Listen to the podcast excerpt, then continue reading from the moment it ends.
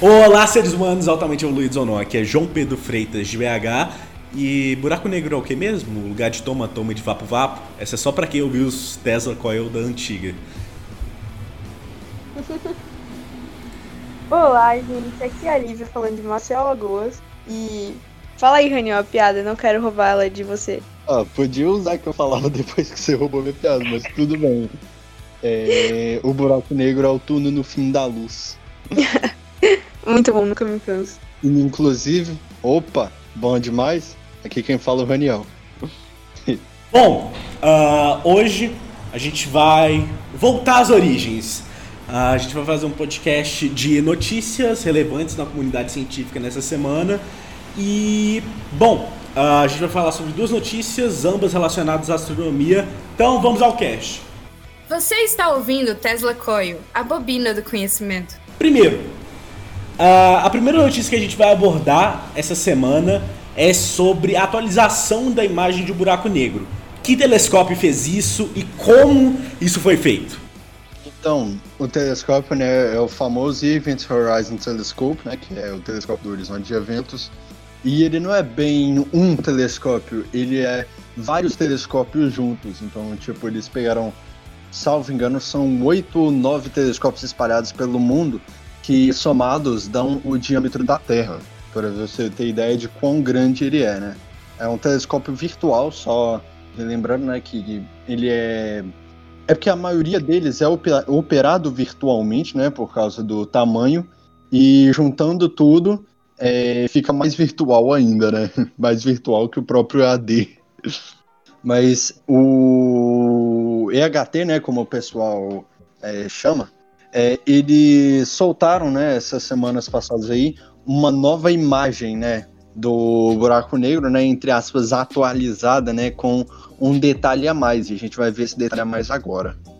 Ok, uh, a imagem foi atualizada é, com um detalhe a mais. O, como você disse, já introduziu. O que, que, é esse detalhe a mais e como ele foi detectado? Então, é, eles pegaram a a imagem né, do buraco negro, só um, um, adendo é que o pessoal fala muito a foto do buraco negro ou imagem do buraco negro, né? Mas é, só para deixar aqui o termo certo, no caso seria reconstrução da imagem da sombra do buraco negro no horizonte de eventos. Você tem ideia do quão complexo o nome é. Por isso a gente só fala a imagem do buraco negro. Porque ficar repetindo isso toda hora é um, é um saco. Mas enfim, é, eles pegaram os dados né, da imagem passada e continuaram analisando. Porque na imagem que eles tinham lançado em 10 de abril de 2019, que foi quando ela foi lançada, estava, entre aspas, faltando uma coisa, né? Porque o objeto em si chama quasar, mas a imagem era só do buraco negro. O que é esse quasar? o quasar é um buraco negro que ele absorveu tanta matéria que ele lança, vamos dizer assim, né, ele lança partículas de alta energia, né, que é, são partículas altamente carregadas, pelos polos do buraco negro e não se sabe como que isso acontece. É, não se tem ideia ainda, né? Tem alguns palpites, mas não se tem é, teorias certas para explicar como que isso acontece. E o que acontece é que esse buraco negro, né, o M87, é um quasar. Só que a imagem de 2019 é focada só no horizonte de eventos. Então eles tentaram fazer análises para tentar explicar como que ocorre o quasar, né? E eles perceberam que tinha um certo caminho assim de luz vamos, vamos dizer, né? Um caminho de luz polarizada, né? Que é aquela luz que eu de alta energia. E a gente sabe, né, na, dentro da física, a gente sabe que luz polarizada ocorre quando tem um campo magnético muito forte. Então, eles perceberam, né, que tem um campo magnético ali puxando certas ondas de luz é, rotacionando pelo buraco negro. E de alguma forma eles eles estão tentando relacionar o campo magnético com o objeto do quasar, né? Com a possível causa, né, do quasar. Ok, então vamos ver se eu entendi. Uh, a imagem que a gente teve em 2019, que foi super famosa, que, uh, enfim, virou notícia, todo mundo ficou decepcionado porque não era parecido com o buraco negro do, do Interstellar, é uma imagem que é só o horizonte de eventos de um objeto maior, que é o quasar, que é um buraco negro de grande massa que acaba emitindo energia. Correto? Isso, isso. Ok. E o que os pesquisadores que trabalham no telescópio de horizonte de eventos fizeram nesses últimos anos e que trouxe essa notícia para a comunidade científica agora foi a análise de dados de como uh, esse buraco negro emite energia e entender mais ou menos como uh, a relação entre o buraco negro, a emissão de energia e o campo magnético. É isso? É sim, é isso mesmo. Inclusive, é, é meio que estudar um paradoxo, né? Porque se você for levar em consideração, um buraco negro ele é, tem o ponto de não retorno, né? Também conhecido como horizonte sim. de eventos e que quando passa daquele ponto, é, nada consegue escapar dele, entendeu? A gravidade é tão alta que nem mesmo a luz, né? É, nem mesmo atingindo a velocidade da luz, alguma coisa conseguiria escapar. E como é que um buraco negro, né, que é um objeto que acontece isso, estaria emitindo algo, entendeu? Esse que é o problema, o paradoxo da questão. Faz sentido. Uma coisa, é, eu acho que ainda não ficou tão claro como exatamente o pessoal faz essa uh, essa reconstrução de imagem do buraco negro? O que, que o telescópio de horizonte de eventos ele identifica e, assim, aí é claro que a gente não vai entrar nos detalhes técnicos de como a reconstrução é feita, mas você consegue falar em termos gerais como é a identificação do telescópio e como essa reconstrução é feita? Então, é, eu não posso dizer com propriedade, mas pelo que eu entendo, né, lendo os artigos, é, tipo, os telescópios separados trabalham em várias em vários comprimentos de ondas diferentes. Só que eles tentam pegar um comprimento de onda só para todos os telescópios. O objeto em si é, tem um pico de emissão num comprimento de onda específico. Aí eles tentam fazer todos os telescópios pegarem né, esse comprimento de onda e eles observam por vários, vários dias, né? Deixam o telescópio é, seguindo o, a região ali do céu por vários, vários dias. Salvo engano, são quatro, cinco dias de, quase que direto, né? Contando, tipo, que 12 horas de céu noturno, né? Eles, eu salvo engano, são cinco dias, né? De céu noturno direto é, observando ali. E depois eles pegam dois algoritmos que tentam transformar aqueles dados captados, né, de, de comprimentos de ondas diferentes, numa, numa mesma entre as, é, o pessoal chama, é, chama de banda, né, que é uma parte específica do, da frequência, né, que é observada e, e, eles tentam fazer a reconstrução a partir disso. Os pormenores eu não vou saber explicar, mas é bem basicamente isso. Ok, ok. Então, assim, não, os pormenores, isso a gente precisaria de ter muito mais tempo e muito mais conhecimento sobre para explicar os pormenores, né? Mas. E uma, um convidado também, né, para conseguir. É, sim, para falar sobre a parte. Porque uma, a parte computacional, que é muito importante, né? Enfim.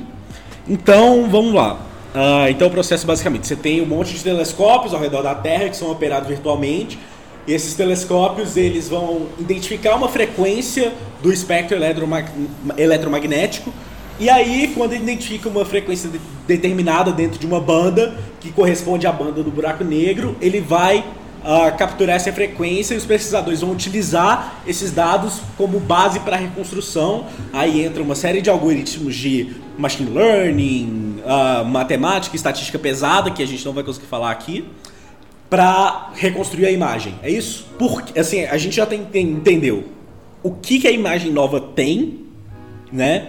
Uh, o que, que ela tem de relevante.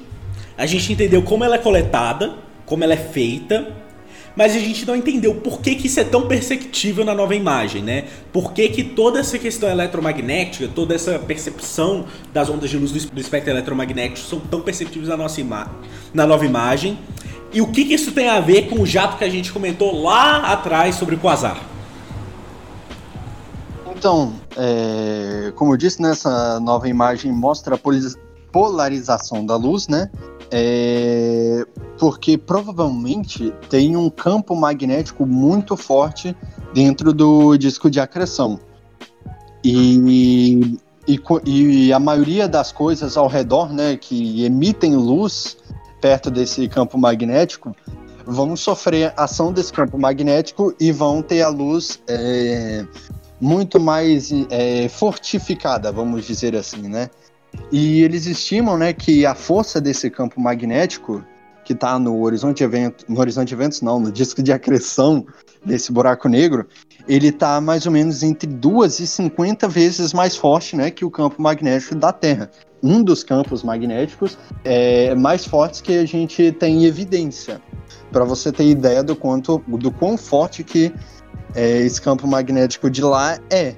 E a capacidade desse campo magnético servir né, como é, uma espécie de guardião, né, evitando que apenas alguma parte desse do material ali do. Raniel, uh, só fazer uma interrupçãozinha talvez ajude pro, pro ouvinte conseguir entender um pouquinho melhor essa questão do campo magnético. Uh, por que, que o campo magnético da Terra a gente fala, a gente coloca essa questão dele ser muito forte, dele ser tão importante? É, quando a gente pensa no campo magnético da Terra, é, me corrija se eu estiver errado, Daniel, mas é isso que a força do campo magnético da Terra é isso que impede que determinados uh, explosões solares, eu não lembro se esse, é o, se esse é o termo correto. Então, é mais ou menos assim, é que como é que eu posso explicar? É que tem umas certas emissões que, é, que o Sol faz de material próprio. Que, tipo, Exato. ele joga um pouco do material próprio para é, o espaço. Isso. E, eventualmente, e o campo magnético material dele é... ele, o campo magnético da Terra ele acaba protegendo o, por exemplo, a atmosfera da Terra de ser varrida por esse material por conta da força dele. É isso? Exato, exato. E uma coisa, só para você ter uma noção, às vezes esse material chega a nós, só que a gente não percebe, e só percebe quando vai ver as auroras boreais, né? Que é justamente esse tipo de material que causa as auroras boreais. Interessantíssimo. Olha só. Então, uh, ok. Entendemos essa parte do campo magnético. Pode continuar com a sua explicação. Perdão a interrupção, mas achei que era importante parar para entender isso. É... E uma, é... E o campo magnético é, lá do, do disco de acreção do buraco negro, ele pode ter uma capacidade muito boa, muito grande, né, de servir como um guardião, vamos dizer assim, né, evitando que alguma parte do material é, não caia dentro do buraco negro, né, no material que está ali girando no disco de acreção não caia dentro dele, né, e pode e isso pode ser a chave, né, para entender por que que o buraco negro M87 ele é um quasar, né? Aquele evento, né, que ele joga matéria, é, matéria em forma de jato, né, de alta energia.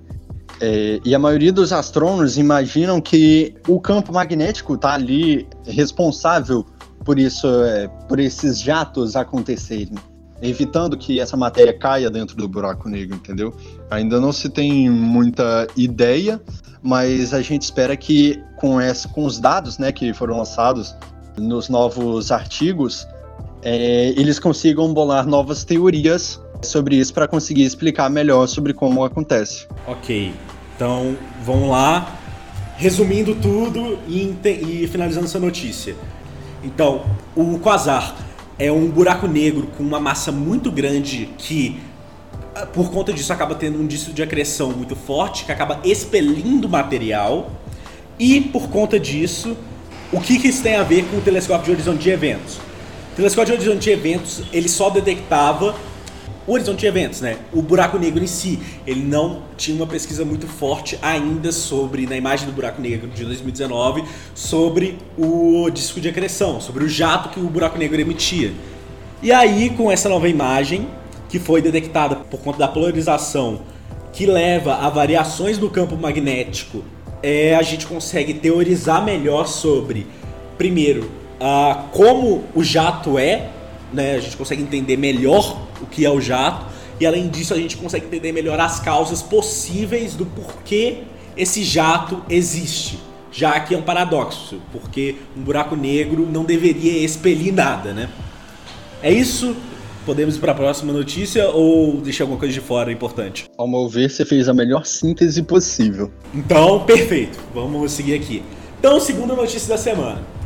Caro ouvinte, imagina.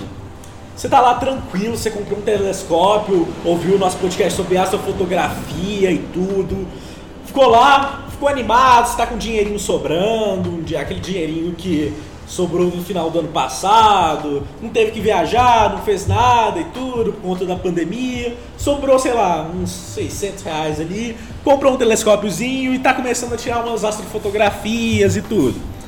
Aí imagina que você acidentalmente acaba descobrindo o nascimento de uma estrela. E esse, essa descoberta tem impacto grande na comunidade científica. Isso não é só uma historinha que eu estou inventando para para entreter vocês. É algo que aconteceu que aconteceu no Japão por um astrônomo amador. Então, vamos lá. Lívia, conta pra gente como isso ocorreu e como foi confirmado. Então, gente, é, só para fazer uma correção, eu desculpe, esqueci de corrigir aqui na pauta, mas não foi a, o nascimento de uma estrela, foi ele conseguiu visualizar uma explosão que a gente chama de explosão nova é, de uma estrela anã branca na galáxia de Cassiopeia. E no caso, isso realmente aconteceu, o João contextualizou muito bem. O astrônomo amador, o Yuji Nakamura, da cidade de Kameyana, Kameyamas, desculpem se eu estiver falando errado, ele viu uma nova, essa nova acontecendo, vê é, 1405 cais em 18 de março, às 7h10 da noite, lá no horário deles, né? E aí ele contatou imediatamente o observatório local de uma universidade, no caso foi o Observatório Nacional do Japão que ele contatou, e os astrônomos, astrônomos de lá ficaram muito gratos porque eles não tinham observado isso antes. Isso mostra a, a importância que um astrônomo amador possui, porque, assim, os pesquisadores, eles não vão conseguir olhar para todas as regiões do céu o tempo todo e ver tudo que está acontecendo em todo o globo, em toda a esfera visível que a gente consegue observar com telescópios e essas coisas. E os astrônomos amadores estão lá olhando no céu, procurando as coisas que eles querem olhar, e de repente acontecem coisas assim. Imagina, sei lá, você olhando e vê uma nova, ou, ou então até mesmo descobre ver a descoberta de uma estrela. Tipo, incrível. E aí, uma é, coisa, isso mostra. Uh, Lívia, perdão de interromper. Você consegue explicar com um pouquinho mais de detalhe exatamente o que é uma nova e, enfim, uh, explicar um pouquinho das diferenças de categorias de estrela? Eu imagino que esses termos anã branca talvez não sejam tão familiares para o nosso ouvinte. Sim, sim. Então, pra. Deixa eu ver como eu posso começar. Uma explosão nova é uma explosão de uma estrela de anã branca. Daqui a pouco eu explico para vocês se familiarizarem. A gente já escuta falar muito sobre explosões supernova. Oh, o que é uma explosão supernova? É, tem vários tipos de explosões estelares. Supernova e nova é, são algumas delas. Tipo, uma supernova, a supernova é uma explosão de verdade, e a nova, que ocorre também em anãs brancas, as duas ocorrem em anãs brancas, eu esqueci o termo agora que usa pra nova, mas eu vou tentar fazer com que vocês visualizem.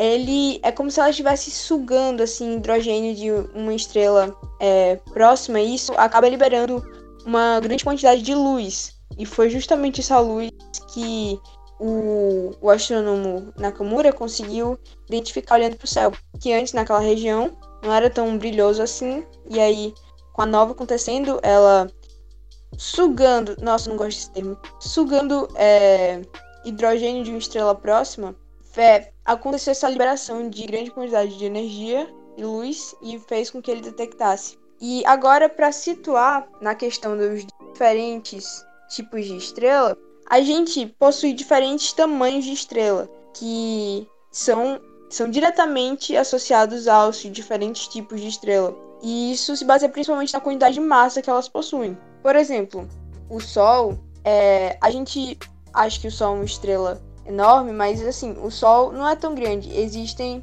estrelas maiores que ele, que possuem mais massa, tem maior capacidade, tem mais que irão durar mais tempo brilhando e os diferentes tipos de estrela também possuem diferentes tipos de morte. Aí no caso, a gente tem anã branca, anã vermelha, é, e aí vai subindo. A gente possui um. Não lembro a sequência exata correta, mas é diretamente relacionado à quantidade de matéria que elas possuem dentro. E aí, quando uma anã branca morre, é o que acontece. É, acontece supernova. A estrela simplesmente explode. Mas existem estrelas tipo, maiores que, quando estão morrendo, acabam se colapsando e se transformando em buracos negros. E assim vai. Se eu estiver falando alguma.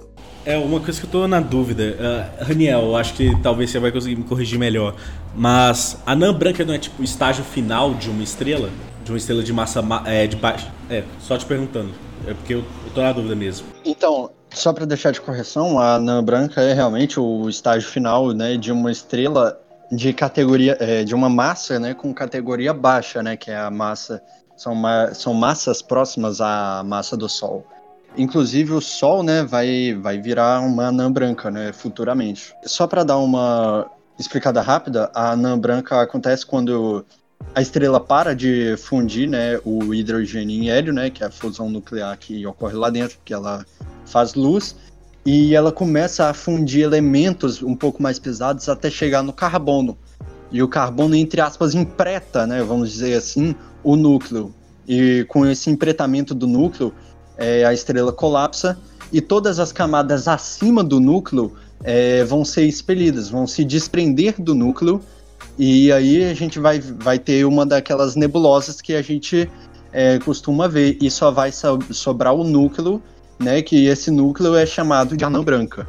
E nesse caso da, da descoberta né, que o japonês fez, acontece uma coisa curiosa, porque já tinha uma anã branca já feita, né, sem o material expelido, e ela tinha uma companheira, né, um pouco maior, só que mesmo ela sendo maior, a anã branca é um pouco mais densa, né? E como a gente tem postulado em relatividade, é, quanto maior a massa, né, ou a densidade, maior da informação do espaço-tempo. Então, no caso, a coisa mais densa vai ter mais gravidade.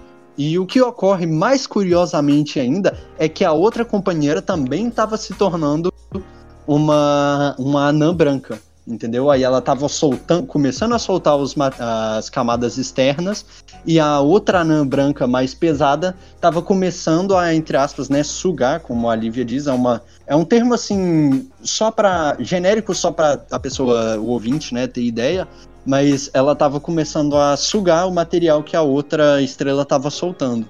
É basicamente isso. Uh, bom, Lívia, você quer comentar mais alguma coisa em relação especificamente a como essa descoberta foi confirmada? Lívia? Então, assim que ele viu a estrela, essa nova acontecendo, ele contatou o observatório do local, observatório local, e eles confirmaram, em, acho que ainda na madrugada do dia 18 para 19. E o interessante é que o fato dele ter conseguido, né? Porque aí a gente pensa, como é que ele, ele viu uma coisa assim acontecendo no céu? É tão brilhante assim, realmente consegue ver? Então, no momento que ele estava vendo a, a explosão, ela tinha uma magnitude aproximadamente de 13,2, se eu não me engano. E com o tempo começou a decair a sua luminosidade. Mas, tipo, para pessoas com telescópios conseguirem ver coisas brilhantes no espaço, é necessário que ela esteja numa magnitude de brilho de 6,5 somente. E aproximadamente, atualmente, ela está lá para 7,6 por aí. Então, você posicionando seu telescópio para a é, constelação de Cassiopeia é, e tentar procurar isso, é capaz de você conseguir ver. Agora, tem que prestar atenção nos horários e aonde ela vai estar no céu. Onde eu consigo, assim, vamos dizer que, sei lá, eu também sou um astrônomo amador e quero observar. Onde eu consigo as informações sobre uh, sobre onde ela vai estar no céu, esse tipo de coisa? Uh, como eu consigo observar ela, basicamente? Então, Como pessoa que gosta de observar as estrelas, eu indico alguns aplicativos que são bastante úteis no quesito de você saber onde você está e tentar olhar para onde, porque o aplicativo, esse, os aplicativos que eu vou falar agora, é, eles praticamente mostram a abóbada, no caso a abóbada, o céu estrelado no momento, na hora que você tá, no momento e na região que você tá. E aí ele fala, ah, olhe para tal região, tal região você encontra isso. É, eu falo desses aplicativos porque eles são bastante úteis na questão de direcionamento. Mas claro que você também não, não precisa se limitar a eles, né? Você pode é, tentar pesquisar os lugares onde você mora e a abóbada celeste que vai estar presente em determinados momentos do dia ou da noite. Então, eu usava o Sky Map, que ajudava bastante, mas aí eu consegui, eu achei melhor, assim, em questão de gosto mesmo, céu mapa 3D. E aí eu uso às vezes para ficar procurando aqui. Porém, não tem muito o que olhar porque eu ainda não tenho um telescópio e eu moro numa cidade. Aí é complicado. Uh, bom, uh, é Lívia, uh, mais alguma coisa? Creio que não. Bom, então tá encerrado o podcast de hoje. É isso, pessoal. Muito obrigado por nos ouvir até aqui. fiquem conosco e até o próximo podcast.